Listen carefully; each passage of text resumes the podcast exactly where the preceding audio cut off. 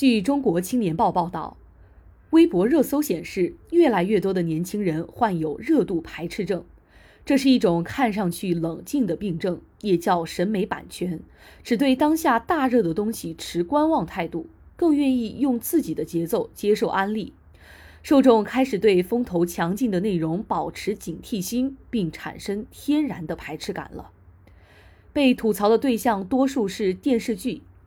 拿最近备受瞩目的一部来说，一共上了三百多个热搜，即使你一集都没看过，也总能在各种社交平台上看见它的碎片。如若不想绝于众人，你就得跟上热搜词条的脚步。人们追剧不再是单纯的为了放松和娱乐，一定程度上源于焦虑及恐慌。宣传方敏锐地捕捉到了人们跟风的心理，开启强势的营销套路。买好大量细节的词条，霸占热搜榜单，请大 V 写下一水好评，再熟练地运用大数据和算法刷屏推送，引起粉丝狂欢。在讲求流量的互联网时代，信息的传播太过用力，各平台熟知舆论的影响力，都宣布入局影视营销，KOL 更是价格分明。有媒体就曾爆出，多位营销方和剧宣表示，上热搜的次数是重要的营销 KPI 之一。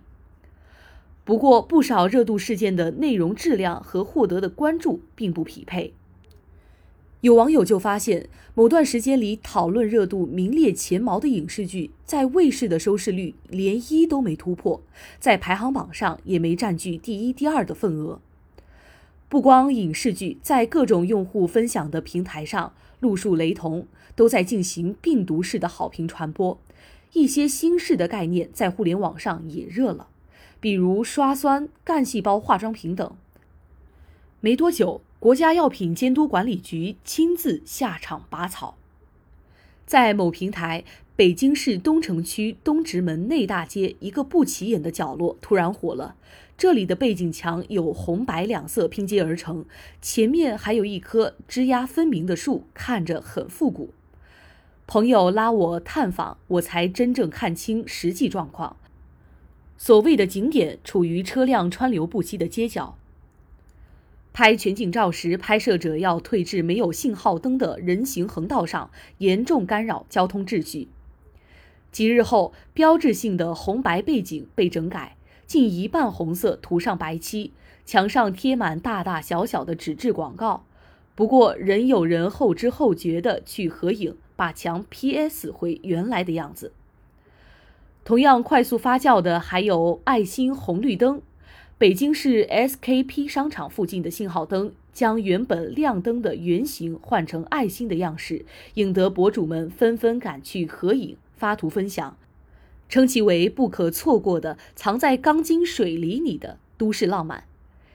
仅仅几天，这个网红灯就被迅速撤下，又一批博主开始争相发布爱心红绿灯被撤的消息，甚至与正在拆除的杂乱背景合影，成就新的素材。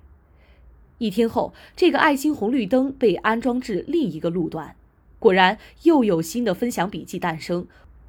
文案和配图还是差不多的配方和熟悉的味道，我实在好奇，敢去摆拍同款照片的人们，是真的觉得爱心红绿灯别致亮眼，还是受到流量的感召，感觉自己不能冷眼旁观这场轰轰烈烈的热闹？说没看过挂在热搜上的电视剧需要勇气，错过热度忍住不收割流量也不容易。在千篇一律的好评声中力行更难，到头来人们连娱乐的自由都没有了。别说这届年轻人不会反思，连续多日的包场式热搜让人审美疲劳，实在不满被强制按头安利。人们造出“热度排斥症”这样的词来反抗一些有名无实的虚张声势。